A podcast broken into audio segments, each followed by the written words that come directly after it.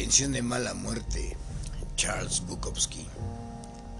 No has vivido hasta no haber estado en una pensión de mala muerte con nada más que una bombilla y 56 hombres apretujados en cáteres de todo el mundo, roncando a la vez y algunos de esos ronquidos tan profundos y tan vastos e increíbles, oscuros, carrasposos e infrahumanos, resollantes del mismísimo infierno.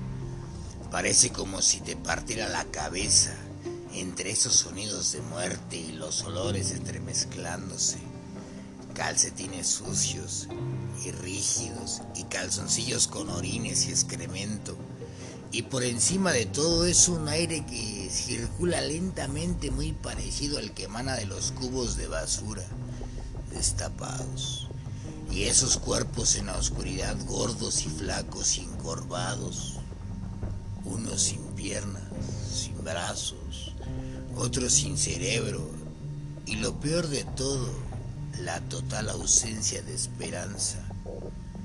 Les envuelve y les cubre totalmente, no se puede soportar.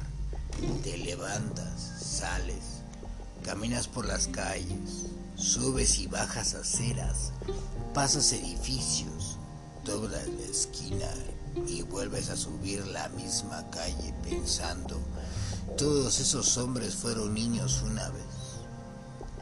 ¿Qué les ha pasado? ¿Y qué me ha pasado a mí? Está oscuro y hace frío ahí afuera. ¿Qué les ha pasado?